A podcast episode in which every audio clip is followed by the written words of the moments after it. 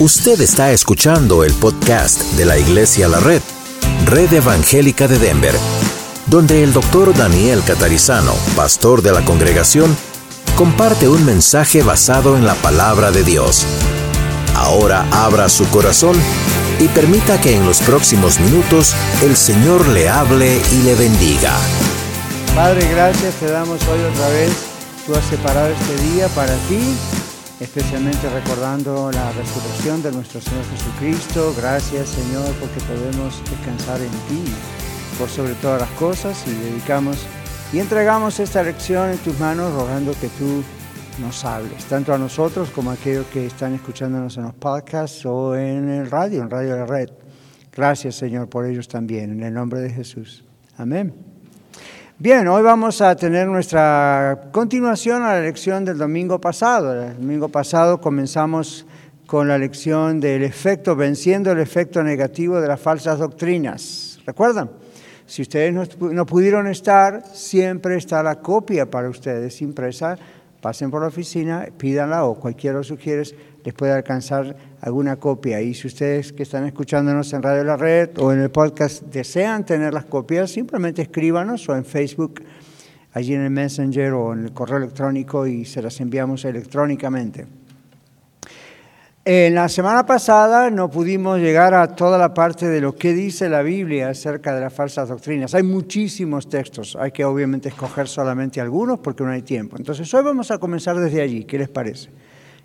Ustedes ven que dice, venciendo las falsas doctrinas que dice Dios en su palabra, y hay muchos textos bíblicos. Yo voy a leer el primero, Hechos 5.29, y luego Ustedes vayan escogiendo los otros textos, hechos, uh, por ejemplo, 20, 29 y 30, Colosenses 2, 8, 1 Timoteo 4, 1 y 2, Efesios 6, 12, 1 Juan 4, 1 y 2 Corintios 11, 14. Entonces, como hacemos siempre, en cuanto usted encuentre un texto, alce bien fuerte su mano, hermano José ahí atrás, esté bien atento, cuando ve una mano, corra hasta allí, ponemos el micrófono para que nuestros amigos en Radio La Red y en el podcast puedan escuchar. Y entonces vamos a ir leyendo, a veces haciendo un breve comentario. Yo voy a leer entonces Hechos 5:29, donde la palabra dice, respondiendo Pedro y los apóstoles dijeron, es necesario obedecer a Dios antes que a los hombres. ¿Qué pasó aquí? Bueno, esto es cuando Pedro y Juan son perseguidos y entonces les prohíben predicar a Cristo y especialmente en el verso 28 dicen, no os mandamos estrictamente que no enseñaseis en ese nombre, ese nombre es el nombre de Jesús, ni querían mencionarlo. Y ahora habéis llenado a Jerusalén de vuestra doctrina y queréis echar sobre nosotros la sangre de ese hombre, porque lo habían matado. Otra vez, verso 29. Respondiendo Pedro y los apóstoles dijeron, es necesario obedecer a Dios antes que a los hombres. Y eso se aplica también a las falsas religiones, a las falsas enseñanzas, falsas doctrinas hoy en día. ¿Ok? Muy bien. Vamos al texto de Hechos 20, 29 y 30. Aquí adelante lo tiene Juan Casapaico, Hechos 20, 29 y 30. Adelante, Juan. Porque yo sé que después de mi porque yo sé que después de mi partida entrarán en medio de vosotros lobos rapaces que no perdonarán al rebaño y de vosotros mismos se levantarán hombres que hablen cosas perversas para arrastrar tras sí a los discípulos. Miren cómo los llaman, ¿no? Lobos rapaces. Así que nosotros no nos podemos llamar hermanos equivocados. ¿Okay? Una cosa es trying to be polite y gentle y otra cosa es no llamar a las cosas por su nombre. La Biblia los llama lobos rapaces. ¿Okay? E-, era grave el asunto, ya al principio de la iglesia. Colosenses capítulo 2, versículo 8. ¿Quién lo tiene? Levante tu mano, ahí atrás. Hermano Miguel.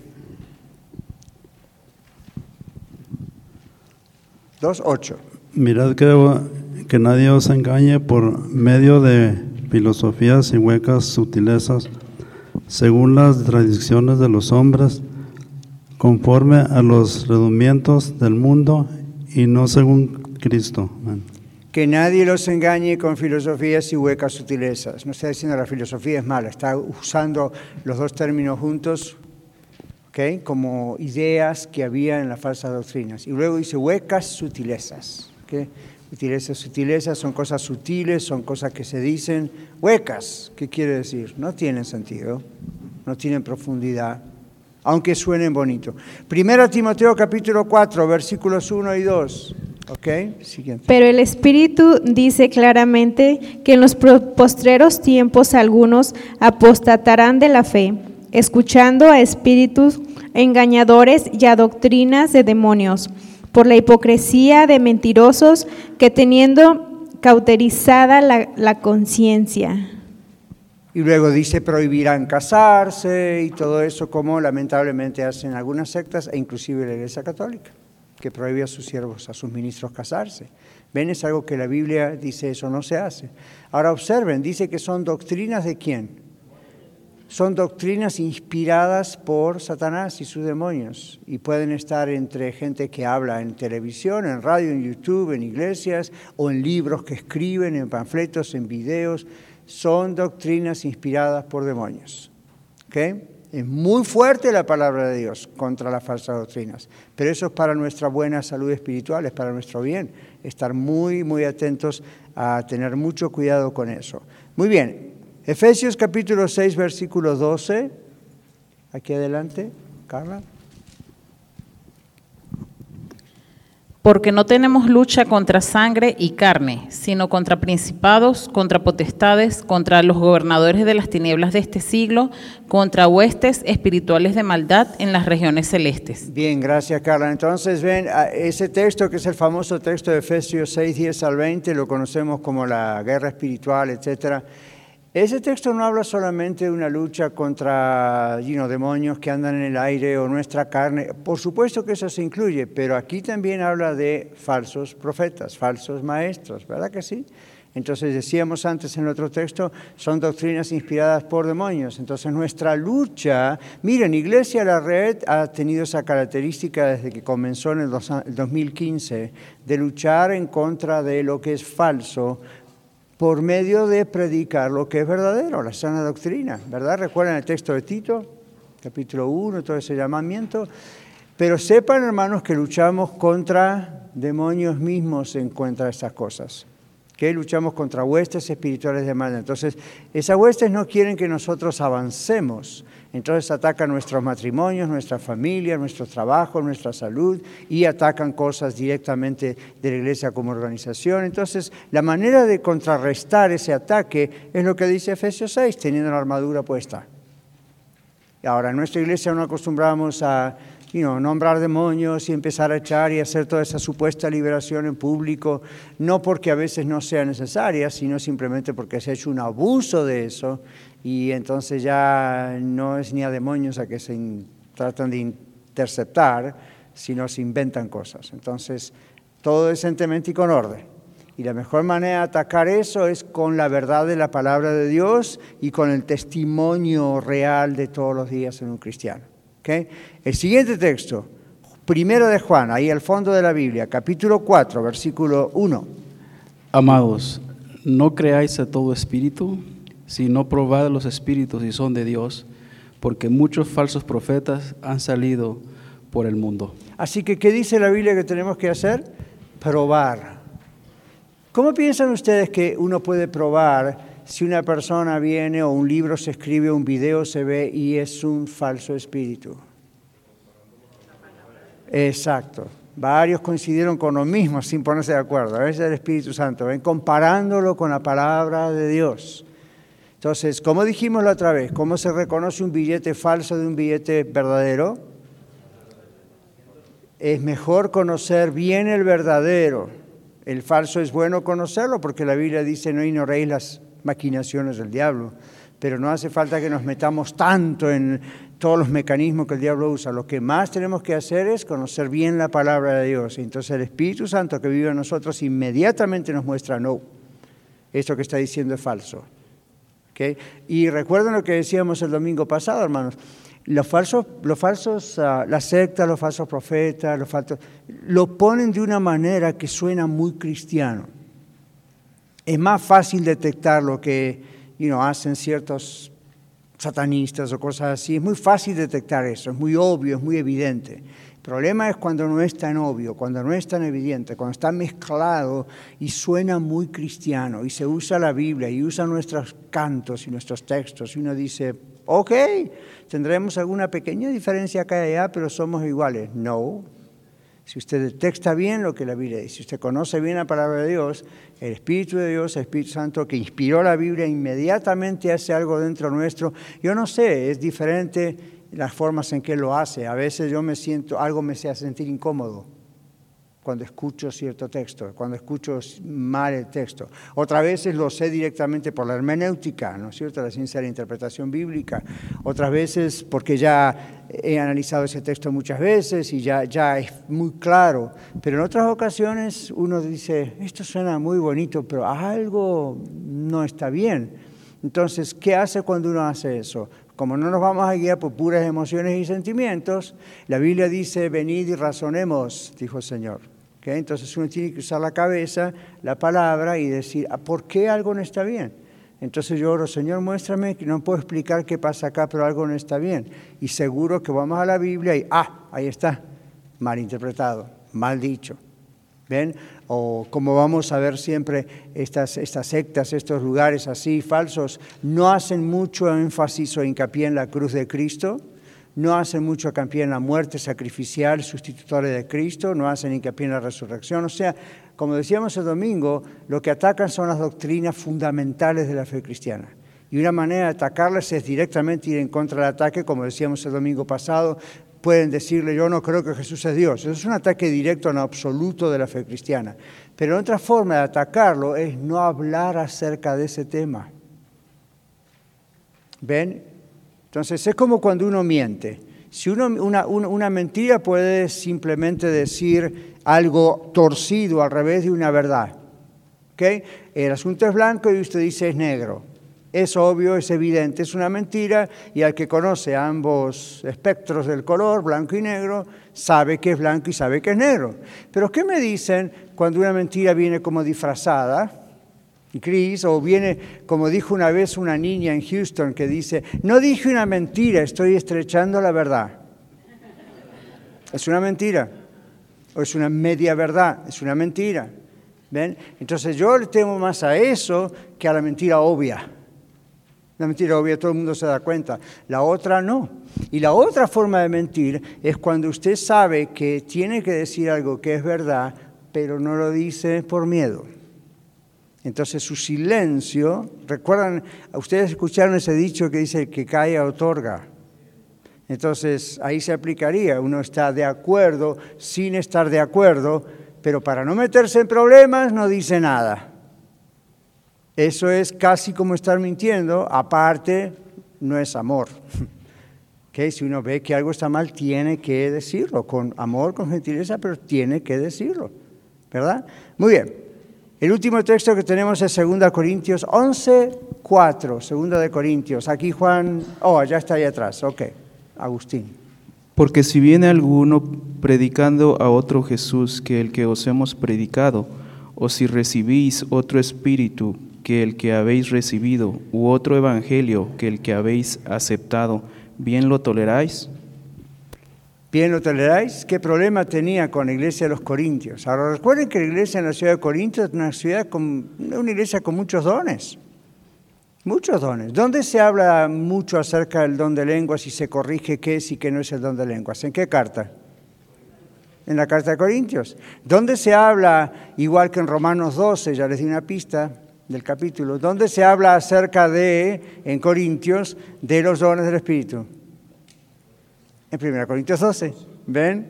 Entonces, esos son clips para que, o, cues, ¿verdad? Para acordarse. Ahora, en esa misma carta de los Corintios, en el capítulo 13, ¿de qué habla? Del amor, el gran capítulo del amor. Miren qué mezcla. El gran capítulo del amor está en 1 Corintios. Y, después tenemos en 1 Corintios 5 y en, y en 2 Corintios 5 el problema de casos de inmoralidad juzgados dentro de la iglesia. Había de todo en la iglesia de Corinto, de todo lo muy bueno y de todo lo muy malo. Y también había problema con los falsos profetas y falsos maestros y que entraban, ¿no es cierto? Entonces, miren ese texto que leyó Agustín, ¿verdad? En 2 Corintios 11.4. Entonces, vamos a mirar ahora, después que pasamos los textos bíblicos, aunque hay otros más desparramaditos aquí, los que no pudieron leer, ánimo, aquí hay otros para leer. Pero observen aquí en la página, dice, las falsas doctrinas pueden afectar a generaciones enteras. Yo puse aquí un ejemplo de esto en la iglesia romana. Y a multitudes de personas puede afectar al mismo tiempo. Un ejemplo de este fenómeno fue la tragedia provocada por Jim Jones. ¿Recuerdan alguno escuchó eso o eran muy niños cuando eso pasó? En el año 1978 ninguno de los que están aquí eran niños, que yo sepa. Así que no sé si se acordaron, si estaban aquí o en su país se habló de esto, pero hubo un fenómeno, Jim Jones, el falso profeta de la líder, de, la secta Templo de los Pueblos, People's Temple. Él estaba en San Francisco, California, y él prometió a sus seguidores una utopía en las selvas de Sudamérica después de proclamarse Mesías. Finalmente llevó a sus seguidores a un suicidio en masa, tomaron un Kool-Aid que tenía veneno, y de ahí en inglés quedó un refrán que usamos en inglés que dice, aquel bebió el Kool-Aid, dice en inglés. Entonces la idea es que fue engañado. ¿Y de dónde surgió ese refrán? Lamentablemente, de esta tragedia. 1978, no estamos hablando de hace dos mil años, o estamos hablando de hace no mucho tiempo atrás. 18 de noviembre de 1978 se suicidaron en masa. Jim Jones les prometió que eso era lo que tenían que hacer y etcétera. Dejó más de 900 muertos y se conoció como la masacre de Johnstown. Y luego vinieron otras, una en Texas, no muchos años después, y así otras. Entonces las falsas doctrinas no solo afectan a generaciones a través de sus tradiciones, como nos ha pasado a muchos de nosotros, sino también afectan masivamente de golpe a muchos. Casi a la manera en que un Hitler hizo algo así a nivel político. Que aunque algunos debaten si fue totalmente político, también fue algo medio demoníaco religioso, obviamente sí, que hay un contra los judíos, etc. Seguimos, las doctrinas falsas siempre se opondrán a la palabra de Dios, aunque la usen, siempre se opondrán a la palabra de Dios, como leyó Agustín allá el texto de Corintios. Si alguien viene con un Cristo que es falso, o sea, una versión diferente de Jesús, ¿qué decíamos el domingo pasado? Hay gente que usando textos de la Biblia piensan en una versión que no es lo que la Biblia muestra acerca de Jesús, no es la misma versión de Jesús. ¿okay? Así que no se fíen de que, bueno, pero están usando la Biblia. El diablo usa la Biblia. Recuerdan las tentaciones en el desierto, dijimos. Así que no se fíen, no se dejen engañar. La Biblia dice que no seamos ingenuos en nuestra manera de pensar. ¿okay? Seguimos. Entonces las falsas doctrinas siempre se opondrán a la palabra de Dios y harán que las personas desobedezcan los valores y los principios de Dios. Ese es el fin último del diablo. ¿Qué dice Mateo 15, 1 al 3? Aquí Juan Cordero, hermano. Juan 15, 1 al 3.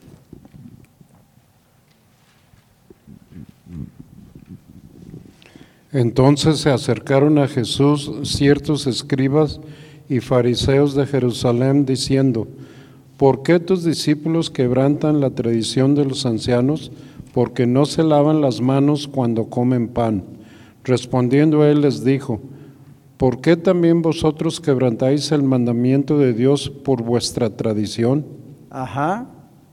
Recuerden cómo los escribas, fariseos de la época de Jesús no eran todos malos, pero unos cuantos de ellos torcían la escritura del Antiguo Testamento, que es lo que conocían la Biblia que tenían, y la transformaban en tradiciones al mismo nivel de los absolutos de la fe.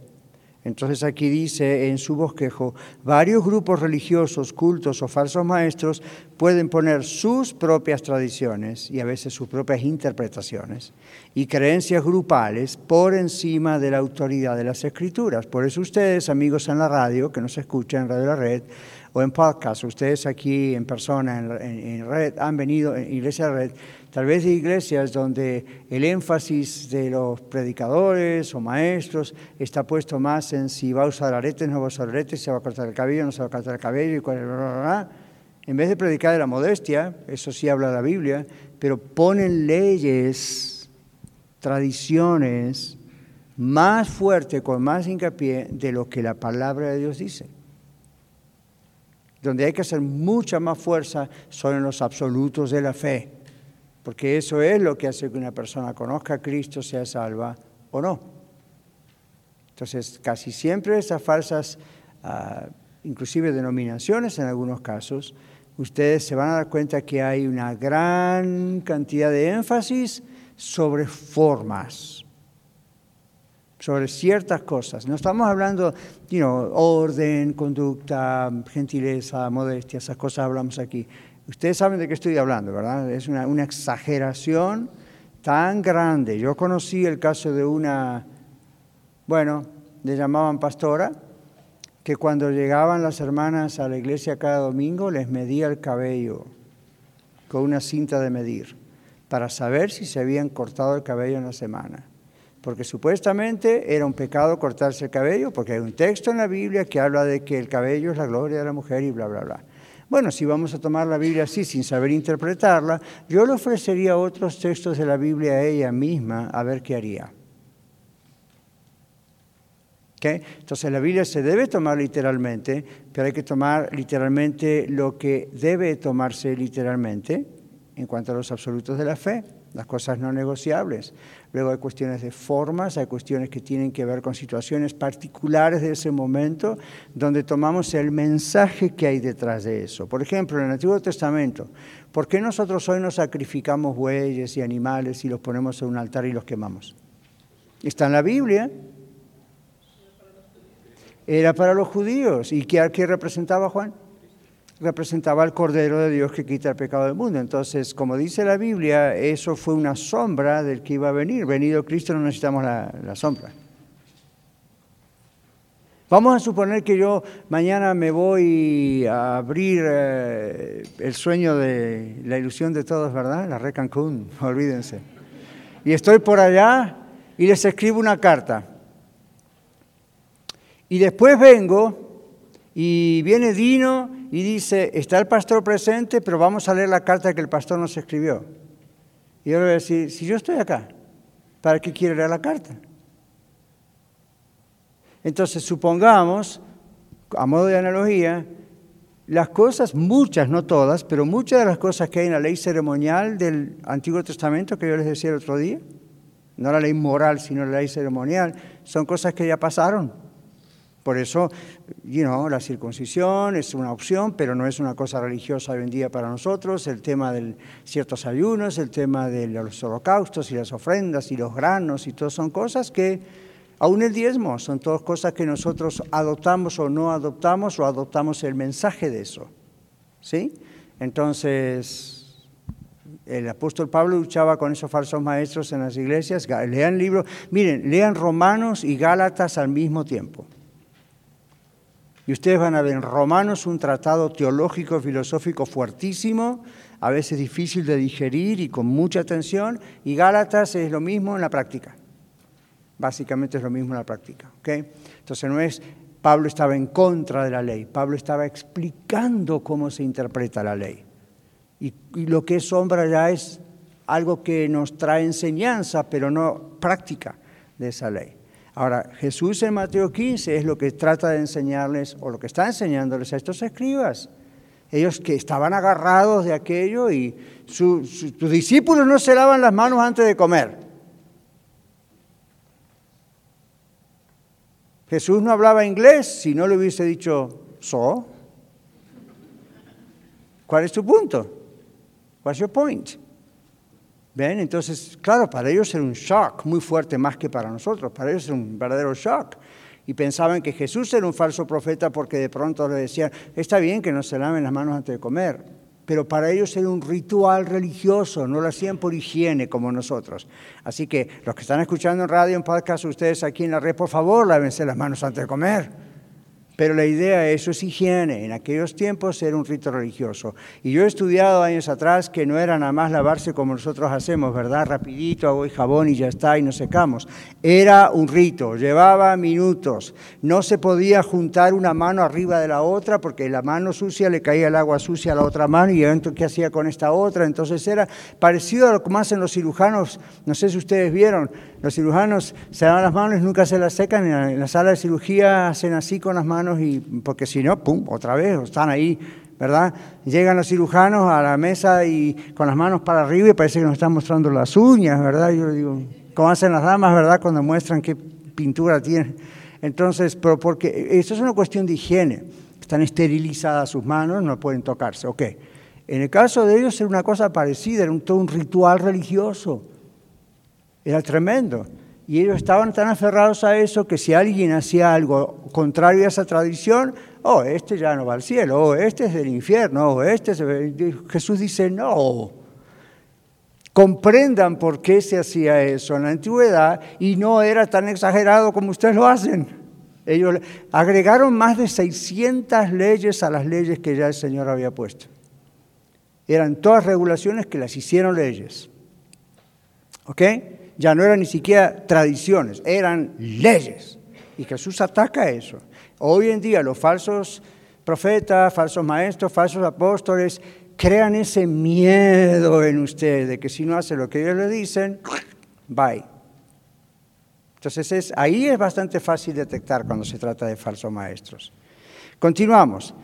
Los seguidores que profesan ser cristianos, pero creen falsas doctrinas, tienen una observen que está en itálicas ahí, en estas letras moviditas ahí, una cultura de desobediencia contra la palabra de Dios que luego conduce a la hipocresía. Mateo 15, 7 al 9.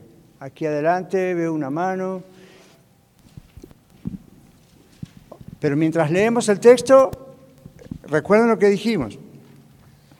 Hipócritas, bien profetizó de vosotros Isaías cuando dijo, Este pueblo de labios me honra, mas su corazón está lejos de mí, pues en vano me, me honran enseñando como doctrinas mandamientos de hombres. Ajá, el Señor los llamó hipócritas. ¿Por qué? La característica era la desobediencia. Entonces aquí en su bosquejo dice eso. Hay gente que profesa ser cristiano, especialmente en el área de las falsas doctrinas y sectas. Creen falsas doctrinas, tienen una cultura de desobediencia. Mire, esto es algo típico en cualquier persona, a un cristiano de verdad, que ha sido infectado por una falsa doctrina o una, you cualquier una secta o un grupo cristiano que ha mm, errado en ciertas áreas. Es una cultura de desobediencia. Les enseñan un sometimiento terrible pero en realidad hay una cultura de desobediencia. ¿Ven? Entonces, eh, obedecen más a estos, yo lo llamo tiranos religiosos, que a la palabra de Dios. ¿Okay? Es como que tiene más importancia para ellos. Ahora, yo no sé qué tanto usted, si fue católico romano, conoció la doctrina. Yo me he dado cuenta, yo jamás he sido católico, nací en un hogar cristiano, después entregué mi vida al Señor Jesucristo, nunca practiqué el catolicismo, pero yo sé más del catolicismo que un montón de católicos. Aún lo, lo básico, lo básico, no estamos hablando de alta teología, estamos hablando aún lo básico. Muchos no saben la cantidad de los llamados sacramentos para salvación que los católicos tienen. Piensan que es nada más la hostia, el bautismo. Hasta el matrimonio es uno de los siete sacramentos básicos. ¿Ven? Entonces uno, y sin embargo el nivel de divorcios allí es altísimo.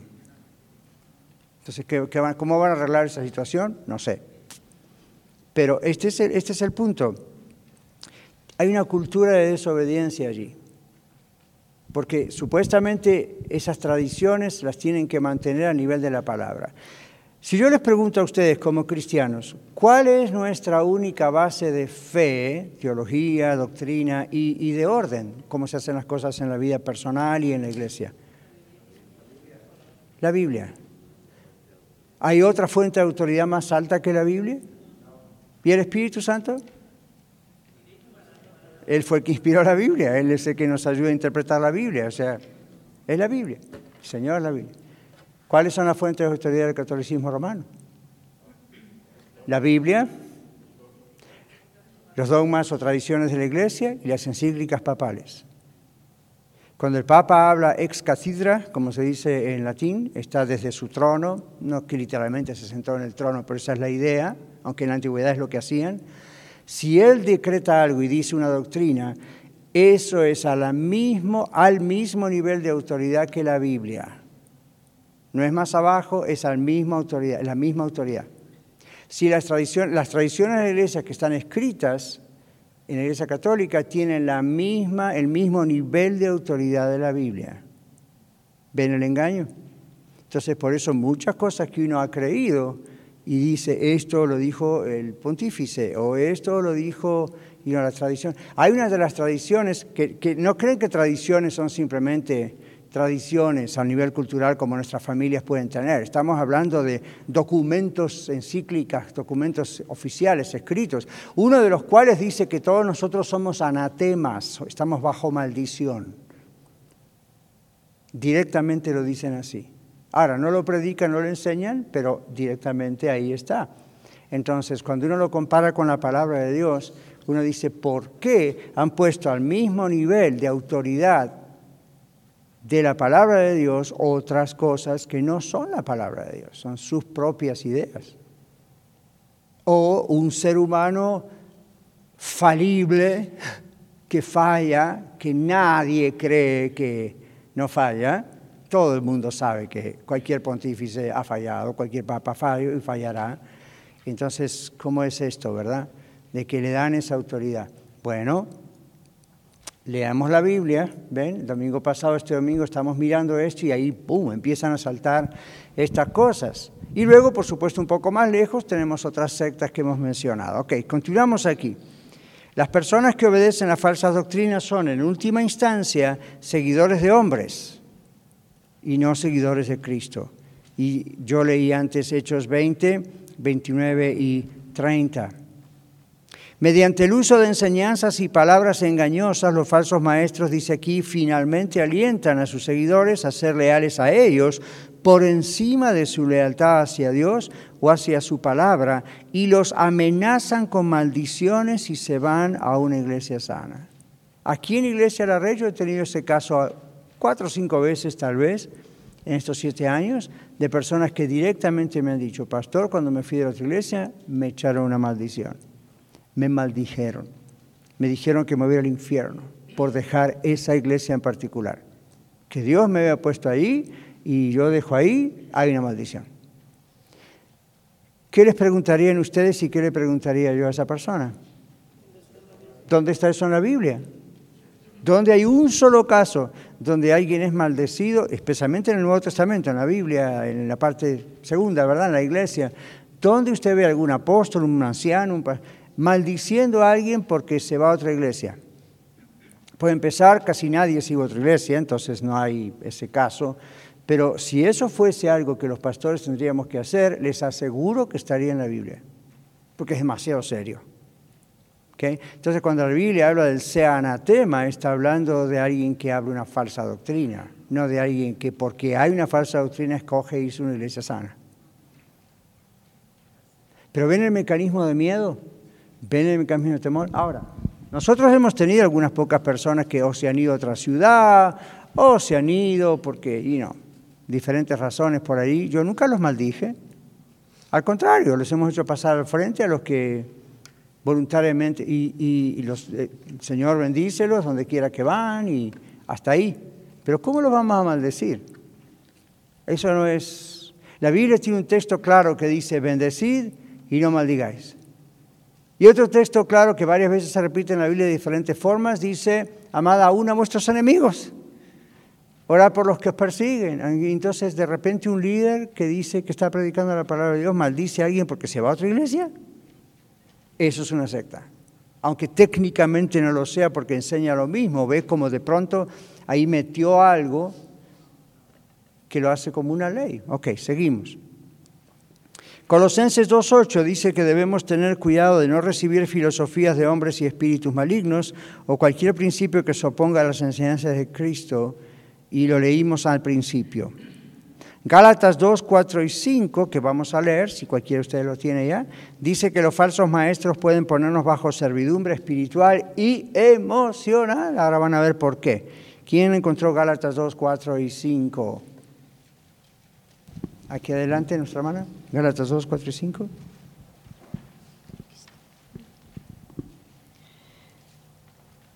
Mm, dice, y esto a pesar de los falsos hermanos introducidos a escondidas, que entraban para espiar nuestra libertad que tenemos en Cristo Jesús, para reducirnos a esclavitud, a los cuales ni por un momento accedimos a someternos para que la verdad del Evangelio permaneciese con vosotros. Ajá, gracias. Ahora observen, se introducen secretamente y número dos, nos ponen bajo servidumbre, bajo esclavitud. Y cuando usted estudia qué significa eso, tiene que ver con el asunto de la ley, mal interpretada del Antiguo Testamento, pero tiene que ver también, yo observo en la práctica, además de eso, con una servidumbre a nivel emocional. Hay gente que tiembla de solo pensar que se va a ir de una iglesia con falsa doctrina porque esas maldiciones que le van a supuestamente echar, o han escuchado alguna vez, o quizá les pasó, o que usted se va y entonces el pastor de esa iglesia prohíbe a los miembros a tener contacto con usted. ¿Han escuchado eso? Ahora, tengo noticias para usted. Estamos en los Estados Unidos de América, nadie le puede prohibir nada. Nadie le puede decir a usted, le prohíbo hablar con fulano de tal. Los únicos que tienen ese poder son los militares. Y aún así no prohíben no hablar con alguien. Entonces, algunos dicen, bueno, pero yo soy un siervo de Dios. Obviamente no, porque un siervo de Dios jamás haría eso. Ahora, usted dice, pero en la Biblia habla acerca de que no juntéis con ellos ni digáis bienvenido. Si lo interpreta mal, parece que dice eso. En el griego la idea es no asociarse con esa persona. No, no, no necesita tener una amistad con esa persona pero no estamos diciendo no le hable, no lo mire, no le atienda el teléfono, está diciendo ya no se asocie con esas personas que son divisivas, contenciosas. Y en la Biblia es clara y pone ejemplos. Pero ven cómo se puede torcer la Biblia simplemente tomando palabras y las sacamos con una tijera y la ponemos acá en un cuadrito y acá dice que no tenemos que. Al no digas bienvenido, la idea es una asociación de amistad. No significa que aparece por ahí y usted le dice, afuera de mi casa, no puedo hablar con usted. Pero ven, mal interpretado, uno comienza a hacer leyes de ciertas cosas. ¿Ok? Seguimos adelante. La Biblia es clara, entonces, como dijimos, y aquí dice, las doctrinas falsas conducen a la devoción a los demonios. ¡Auch! De veras, sí, primero, primero Timoteo 4 y 2 lo leímos antes. Yo les dije, son doctrinas inspiradas por demonios.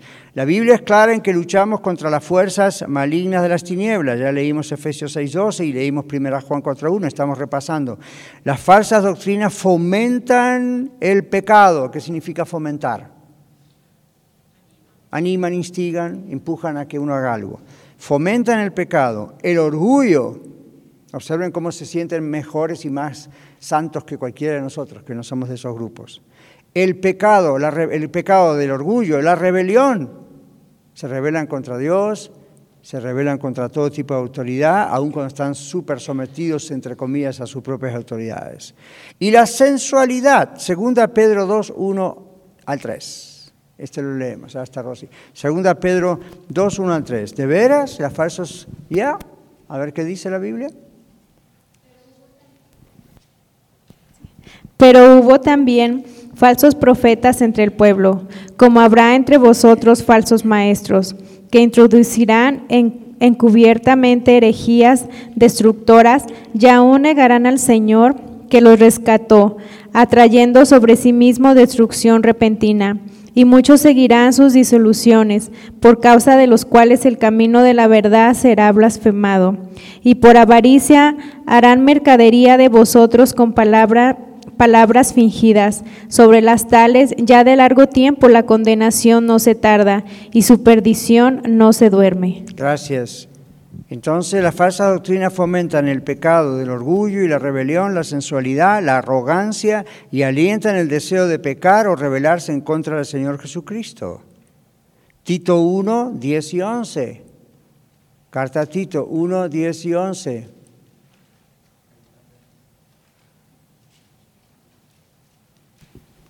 Vamos rápido que los segundos de radio son caros.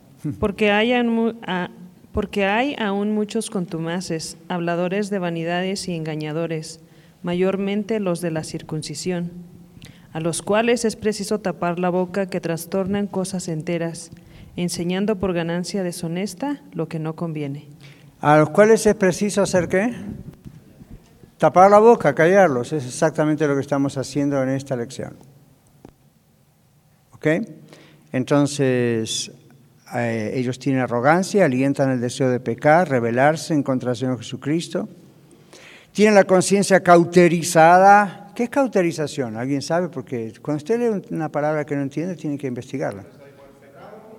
Esa es la aplicación, pero la palabra cauterizar, ¿qué significa? Se quema. ¿Okay? Por ejemplo, cuando yo tenía 17 años o algo así, Ah, tenía un problema en las fosas nasales o aquí arriba en el tabique, no podía respirar muy bien y completar el ciclo de respiración. Entonces el médico cautorizó adentro mi nariz, es decir, metió como un tubito de hierro y quemó una partecita que estaba como queriendo sobrar y interfería, y yo olía un sabroso olor a hueso quemado, es horrible, y cauterizó. Entonces rompió y cerró y quedó allí. Ven solucionó el problema. Entonces, la Biblia nos habla de entendimiento cauterizado, la mente cauterizada. Entonces, ¿qué dice ahí el texto que leyó Leticia? Llega un momento que uno ya no entiende, tiene la conciencia cauterizada. Por eso hoy en día vemos tanta cosa que se hace inmoral y uno dice, ¿cómo es posible que no se den cuenta que está mal? Su conciencia está cauterizada. El libro de Romanos dice que tanto pecar y resistirse en contra de Dios, Dios los entrega a esas pasiones. ¿Ven? Entonces ya empiezan a hacer todas las cosas y prácticas que usted conoce. Entonces aquí Tito 1.10 al 11 habla de eso, la conciencia cauterizada, 1 Timoteo 4.1.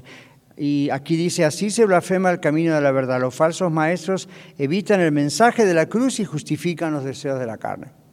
¿Por qué evitarán el mensaje de la cruz? ¿Por qué evitarán hablar de la cruz? Los confronta Mario, exactamente. Entonces, ¿de qué hablan? ¿Qué, cosas ustedes escuchan? Espero que no escuchen, pero hmm, ¿qué cosas no deberían escuchar que a veces escucharon o que escuchan de esos predicadores? Prosperidad, dinero, siéntase bien, si se siente bien se puede sentir mejor grandeza. O sea, aparte de lo que es falsa doctrina teológicamente, observen cómo apuntan al deseo de una persona. Observan cómo ellos conocen, como ustedes y yo, las necesidades. No quiero estar triste, quiero estar bien, quiero tener dinero, quiero tener salud, quiero tener un buen matrimonio. Pues ¿quién no quiere todo eso? Quiero sentir, yo a lo mejor fui abusado de pequeño, entonces quiero sentirme que soy alguien, o a lo mejor ella fue violentada por su esposo. Miren, yo, yo he escuchado eso personalmente de algunos. No, hermano, cuando viene a la iglesia, la gente hispana, mucha gente nuestra hispana, latina, viene a Estados Unidos por pobreza o vienen con de toda clase de abusos y las mujeres con violencia doméstica y el adulterio de sus maridos. Cuando vienen a la iglesia hay que hacerlas que se sienten bien.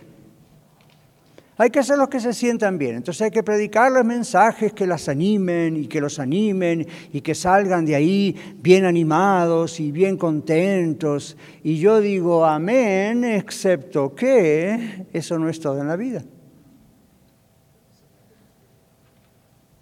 ¿Qué? No les gusta esos textos donde la Biblia dice en el mundo tendréis aflicción.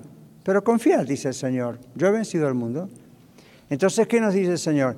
No todos son rosas en el mundo, les van a hacer muchas cosas, pueden pasar muchas cosas, pero si confían en mí, que yo he vencido al mundo, van a salir adelante. No están en el cielo. Pero aquí bajito Carlos mencionó el reino ahora. Eso es una secta.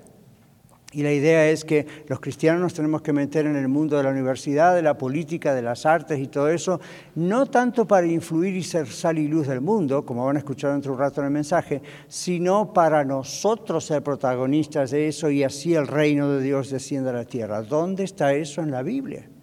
Pero es una falsa interpretación. Toman ese texto de la oración del Padre Nuestro, venga tu reino, y piensan, bueno, nosotros somos los que tenemos que establecer ese reino, y hacen crear, a ver si les suena familiar esta palabra que voy a usar en un minuto, tratan de crear lo que alguien trató de crear hace muchos años, una utopía. Utopia en inglés, ¿qué es eso? Un ideal. Ya, el comunismo trató de esa especie de utopía, ¿verdad? Todo tiene que ser igual, todo el mundo y otras formas de utopía. Ahora, eso no es el reino de Dios en la tierra. La Biblia dice que el reino de Dios en la tierra sufre violencia. ¿Ve? Y hay mucho problema.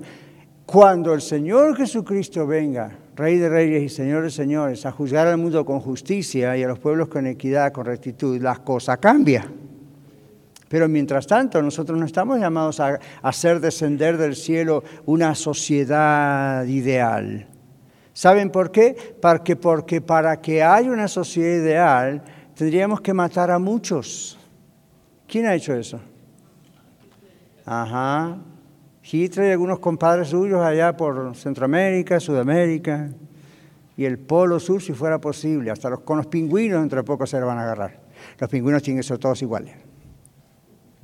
Exagerando, pero es la idea de esa utopía no es posible en la Tierra. ¿Por qué no es posible? porque el ser humano es pecador. Entonces no hay posibilidad de que eso ocurra. ¿okay? Cuando venga el Señor, cielo nuevo, tierra nueva, cosa nueva. Ni siquiera va a ser una utopía, va a ser la realidad. Pero vamos a concluir aquí. Ustedes tienen en su papel, en su bosquejo, en sus notas, a un famoso teólogo que yo suelo seguir, aunque él ya está con el Señor hace unos años, no mucho atrás, A.W. Tozer advirtió, y acá tenemos algunos libros de él, ustedes van a reconocer el apellido, pero él dijo, por extraño que parezca, el peligro hoy es mayor para el cristianismo ferviente que para el tibio y el satisfecho de sí mismo. El que busca las mejores cosas de Dios está deseoso de escuchar a cualquiera que le ofrezca una forma de obtenerlas anhela alguna experiencia nueva, alguna visión elevada de la verdad, alguna operación del Espíritu Santo, ¿se entiende?, que lo eleve por encima del nivel muerto de la mediocridad religiosa que ve a su alrededor y por esa razón está dispuesto a escuchar con simpatía lo nuevo y lo maravilloso de la religión, particularmente si le presenta a alguien, la presenta a alguien con una personalidad atractiva y una reputación de piedad superior. Suena familiar, ¿no? Yo recuerdo muchos años atrás también pensar, Señor, falta milagros, falta fe, falta carisma, falta manifestaciones, falta esto, el otro. Entonces empecé a asistir a lugares donde supuestamente se ofrecía eso. ¿Okay? Y a lo mejor uno iba manejando su carro acá en Estados Unidos, aunque lo vi en otros países, muchos países que recorrí, pero había banderolas afuera o carteles, ¿verdad? Milagros, viernes a las 8 de la noche. Wow, dije, hasta tiene un horario, un día perfecto. Este Dios está comprometido, seguro que ese día van a haber milagros. No pasaba nada. Entonces, como no pasaba nada, se inventan milagros. Se declaran por fe que eso ocurrió. Nunca en la Biblia hay una declaración por fe que un milagro ocurrió. Cuando ocurrió, ocurrió, fue visible, fue comprobable. Aún lo que ocurrió a la distancia fue comprobable. Ve, tu siervo sanará. Llegó, ¿a qué hora sanó? A las siete. O a la misma hora que Jesús dijo, ve, tu siervo sanará. ¡Pum! Fue comprobable.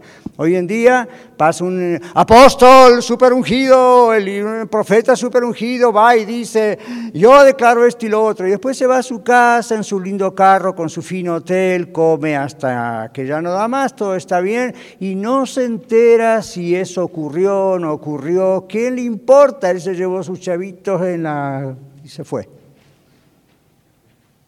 ¿Sí o no? No me digan que no porque han dado entre ellos, no haciendo lo que ellos hacen, pero ¿por qué creen que, Como dijo aquel profeta del Antiguo Testamento, ¿no? ¿Se acuerdan? Elías ha sentido un celo ferviente por Dios, que, pero es que es lo que le pasa a uno cuando lo ve cara a cara. ¿Ok? Entonces uno dice, stop it. No, es posible que manden tanta gente al infierno, como decir, tanta gente engañada siguiéndolos muere sin la verdad. Y otros que de todo corazón quieren servir al Señor y de repente no se dan cuenta que están siendo llevados de las narices por estos personajes. Bueno, terminado acá dice, todo lo dicho en la lección muestra que seguir una falsa doctrina produce problemas en la relación con Cristo, problemas en la relación con la iglesia en general, problemas con la familia y también serios problemas de estabilidad emocional. Créame, esa fue una de las primeras cosas que yo vi aquí en la oficina de consejería profesional cuando yo abrí en el año 2012 aquí en Denver mi oficina. Esto fue una de las cosas que más vi.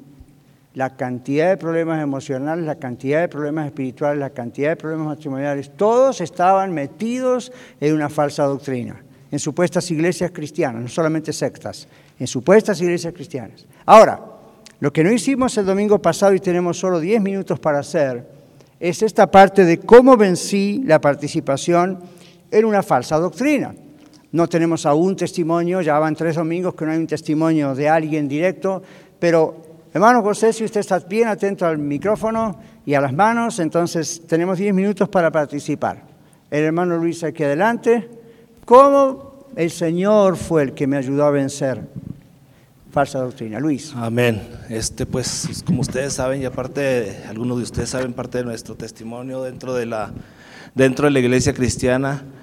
Eh, a pesar de, voy a ser muy breve en todo lo que voy a comentar, pero a pesar de los de las falsas doctrinas se inventan movimientos tipo G12, tipo encuentros, tipo de muchas ocasiones, y gracias a la palabra de Dios encuentra uno la verdad. Amén. De hecho, los imponen ese tipo de movimientos tal como si fuera doctrina y el que no está de acuerdo, fuera.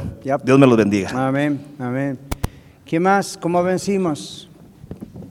Ok, Carla, luego y Diverto, a este lado. Bueno, tengo varias, varias cosas que me sucedieron, pero voy a hablar una concreta, que fue aquí en Estados Unidos, en una iglesia que empoderan a la mujer. Entonces levantan, este, quieren hacer sentir a la mujer como que ella merece todo, que es la reina, que es la, la princesa de Dios, la que merece absolutamente todo y prácticamente la colocan por encima del, del sacerdocio del hombre. Entonces, cuando hay mujeres que eh, luchan con esa situación para más bien someterse a, sus maridos, ¿verdad? Como es el, el modelo, este, a mí me sucedió eso y ¿cómo lo vencí? A través de la palabra de Dios, porque aun cuando usaban los versículos bíblicos de que había mujeres pastoras en eh, partes de la Biblia donde decían que este, que la mujer era usada por Dios, que eran pastoras y todo eso, pero específicos a través de la palabra de Dios y por supuesto creo que el Espíritu Santo que le trae a, a la mente esas cosas a uno de que tiene que huir. Y a mí me pasó que lo escuché en la radio a usted hablando de que si usted está en una iglesia este, y está escuchando una mala doctrina, huya. Y nosotros huimos. Y salimos de allí. Gloria a Dios. Y by the way, mientras pasamos el micrófono a Eddie, dos, me divierto aquí, tenemos otro Eddie por aquí. aquí está, de este lado izquierdo, José. Hay un solo texto en la Biblia, en el Antiguo Testamento, que menciona la palabra pastora, y es una pastora de ovejas. David era un niño cuando era pastor, entonces vamos a empezar a nombrar niños pastores. ¿Se imagina? Ok, Eddie yo creo que cuando nacemos de nuevo, como usted dijo, el Espíritu Santo muchas veces nos da ese, esa luz, pero la falsa doctrina siempre es agradable y nos gusta. Y si no hacemos caso al Espíritu Santo, claro, a través de la oración y la palabra de Dios, que es como uno, el Espíritu Santo lo va guiando realmente, porque está la opción de escuchar, que es lo que pasó en mi caso, escucho y nos agrada. Pero el Espíritu Santo siempre pone esa semilla de que algo está mal en eso y nos hace cuestionar y si no reaccionamos a eso, nos quedamos y nos agrada. Pero es eso, el, reaccionar a esos chispazos que el Espíritu Santo dice, eso está mal. Y eso el Espíritu Santo lo hace solamente con los que ya son salvos. Y en ocasiones lo hace con gente que aún no es salva para que venga realmente a Cristo. ¿Ok? Pero otros son creyentes y están en, aquí adelante, hermano Cuauhtémoc, están en otra cosa. Entonces, ven, el, el Señor muestra adentro, aunque sea esa inquietud. Pues yo también vengo de un lugar, ¿verdad? Que salí de hace años también, ¿verdad? Donde pues es más el ánimo que te dan que la palabra de Dios que pueden meter a tu vida, ¿no? Vengo de un lugar también donde muchas veces vamos a congregaciones, a congresos y todo eso, pero pues nomás levantan el orgullo de la persona, pero no te hacen crecer espiritualmente, simplemente al infinito y más allá, pero no adquieres nada realmente de lo de Dios, ¿no? Pero es ahí donde volvemos a lo mismo. Uno, eh, la palabra de Dios, cuando tú te opones a las cosas que no estás de acuerdo, que no van conforme a la Biblia, empiezas a ver rechazo. Inmediatamente. Empiezas a sentir como que este no está cayendo ya bien aquí Ya. las cosas, ¿no? Ya. Pero gloria a Dios, pastor, ¿no? Porque muchos de nosotros, bueno, yo puedo decir, yo le he pedido perdón a Dios porque yo también muchas veces toqué temas y me tocó dar temas Sí. que tal vez nunca me preparé al 100%, ¿no? De los cuales he tenido que poner cuentas a Dios y Claro. decirle, perdóname, me equivoqué, ¿no? Pero es el problema de que venimos con necesidades de afuera y te hacen sentir que lo que estás haciendo es correcto, o sea, "Ah, estás fallando, échele ganas, usted no se me preocupe, échele ganas nomás. No, debemos de confrontar el pecado que está llevando el hermano, la hermana, para que pueda haber esa transformación Amén. en la vida de la persona, Claro. pastor. Claro. Y creo que todos están viendo que, honestamente, que, que estamos haciendo estas lecciones con, con humildad, con temor de Dios. No estamos diciendo iglesia, la red es la iglesia más perfecta que existe en todo Colorado. Yo sé que no, yo no me engaño, pero en la sana doctrina es donde más buscamos llegar a la perfección, en el sentido de, a ver, y cuando algo hemos dicho mal, o yo, yo me corrijo y les digo a ustedes, ¿saben qué? Yo de una vez dije esto, esto, y, y seguí estudiando, seguí orando, y no era así, es de otra manera. Pero es que tenemos que hacerlo así. Si cuando algo así aparece, el Señor nos muestra esto no es así, es de otra manera, bueno, o lo vamos a investigar. O sea que no estamos aquí, le digo a nuestros oyentes también en radio, los que escuchan el podcast, no estamos nosotros poniéndonos por sobre los demás, porque hay otras iglesias como la red que también son iglesias de sana doctrina. Hace unos años atrás, yo en la otra radio, en Radio Luz, la que era Radio Luz, yo decía, invitaba invitaba a, a Iglesia La Red y decía, si usted no tiene una congregación y donde asistir, hay buenas iglesias, hay, eh, you know, y, pero nosotros le invitamos a La Red. Y un hermano me vino y me dijo, pastor, yo sé que usted lo dice así, quizá para quedar bien con otros, no hay buenas iglesias. Esta es la única. Yo dije, está equivocado. Yo conozco algunos pastores que, mis respetos, están enseñando buena doctrina. Sean conocidos, no conocidos, sean pequeños, sean- están enseñando buena doctrina. Y todos en algún lugar vamos a renguear un poco hasta que el Señor nos corrige. Pero después hay muchos otros que como estuvimos estudiando recién en la palabra de Dios, se deben, deben ser expuestos. Y aunque uno no diga nombre y apellido, aunque alguna vez yo lo he hecho, rara vez, pero lo he hecho, aunque uno no diga nombre y apellido, debe ser expuesto lo falso que están enseñando. ¿Ok? Ah, Rosy creo que fue ahí atrás al fondo, y después Carlos aquí. Tenemos un par de minutos, hagámoslo breve. Adelante. Rapidito, pastor. Yo ah, como fue la inter Trate de mantener el micrófono quietito, a ver. Ahí está. Eh, No, no se va a escuchar. Ajústelo un poquito. ¿Listo? Ahí. Ahí está. Que tenía que inter- Acérquele mi micrófono.